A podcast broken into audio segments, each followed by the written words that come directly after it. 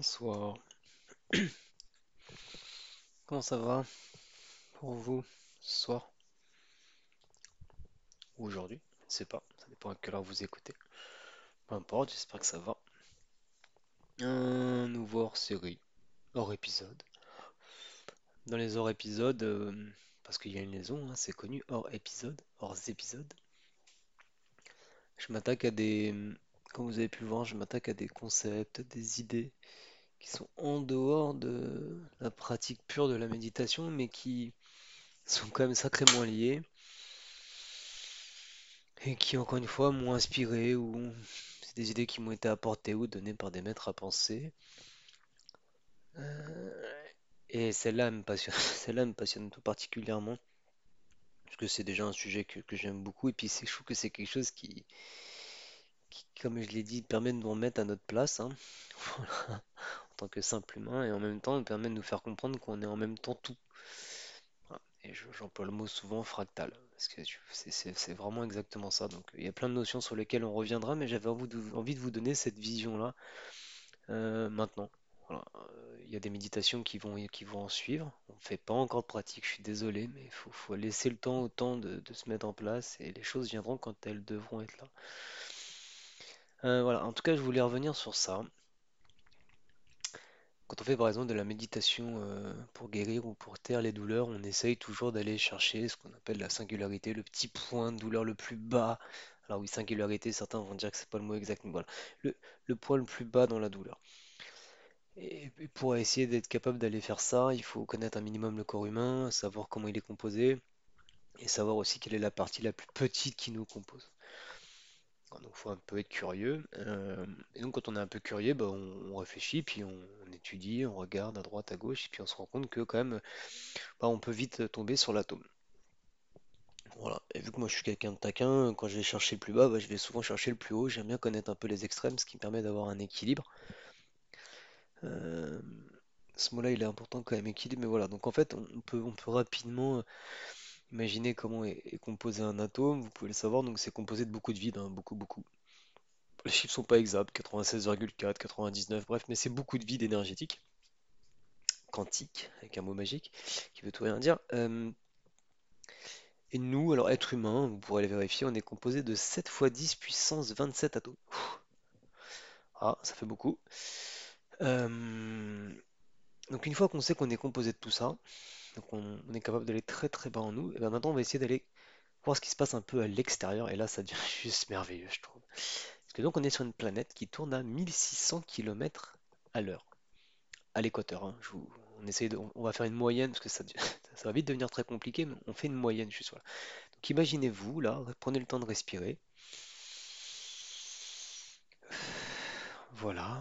Donc vous êtes 7 fois 10 puissance 27 atomes, sachant qu'un atome, dans la, dans la conception, hein, c'est ni plus ni moins que des petits, euh, l'énergie hein, qui tourne autour euh, d'un noyau.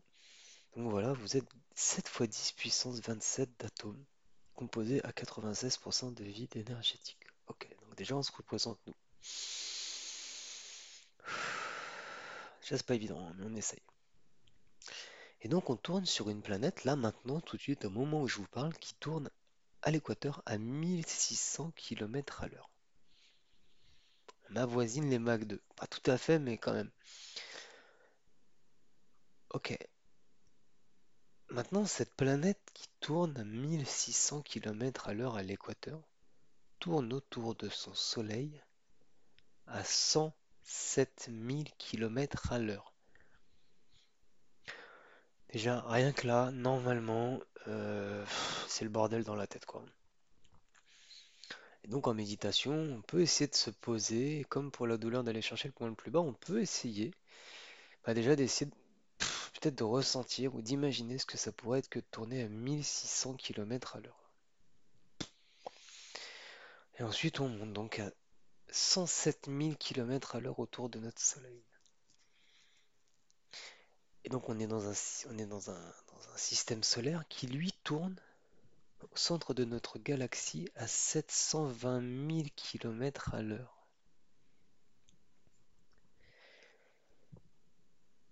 Je vous laisse le temps de réfléchir. Prenez le temps de respirer, c'est important. Et notre galaxie est celle d'Andromède, qui est une galaxie très proche de nous, hein, dans le cosmos bien sûr, euh, tombe dans notre groupe local à 400 000 km par heure. Voilà. Donc vous pourrez aller relire hein, les chiffres posément. hein. Donc, si on cumule tout ça, alors, je crois pas que ce soit si simple hein, que d'additionner, mais si, on essaie de, pour rigoler, on avance, on se déplace à 1 258 600 km par heure.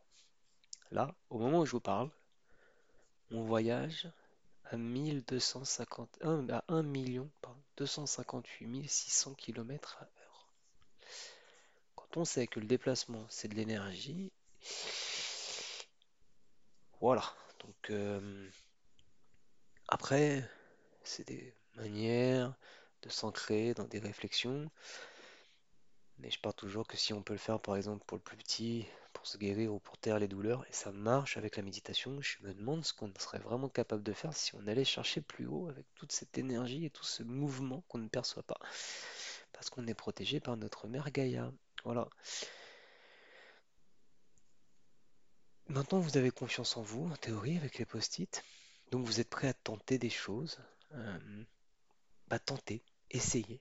Vous avez cette information-là qui, pour moi, a été est importante.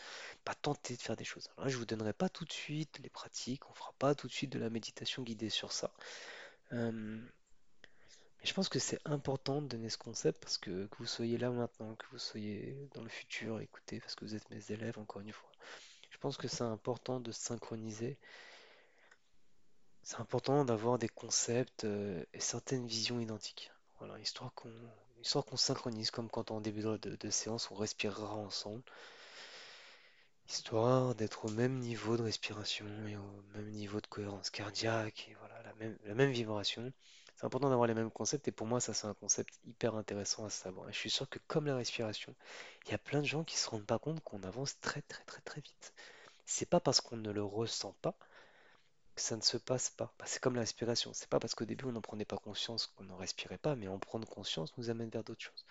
Bah, maintenant, prenez conscience que non seulement vous êtes une infinité de petits atomes qui est lui-même de choses qui tournent autour d'un noyau rempli de vide énergétique, mais qu'en même temps vous êtes dans un système immensément, universellement euh, plus grand qui tourne aussi. Voilà. Et grâce à ces petits hors-série, hors épisodes, j'amène plein de notions qui, seront revues, hein, qui seront détaillées euh, plus tard, hein, comme la méditation de la guérison, ou la, médi- ou la notion de fractal dans un hors-série. Voilà. Pour terminer, euh, et comme d'habitude, n'oubliez jamais que les seules limites que vous vous avez sont celles que vous vous imposez. D'accord? Donc comme d'hab, prenez soin de vous, prenez soin des gens qui vous entourent, et passez une très bonne soirée. Bonne méditation à tous.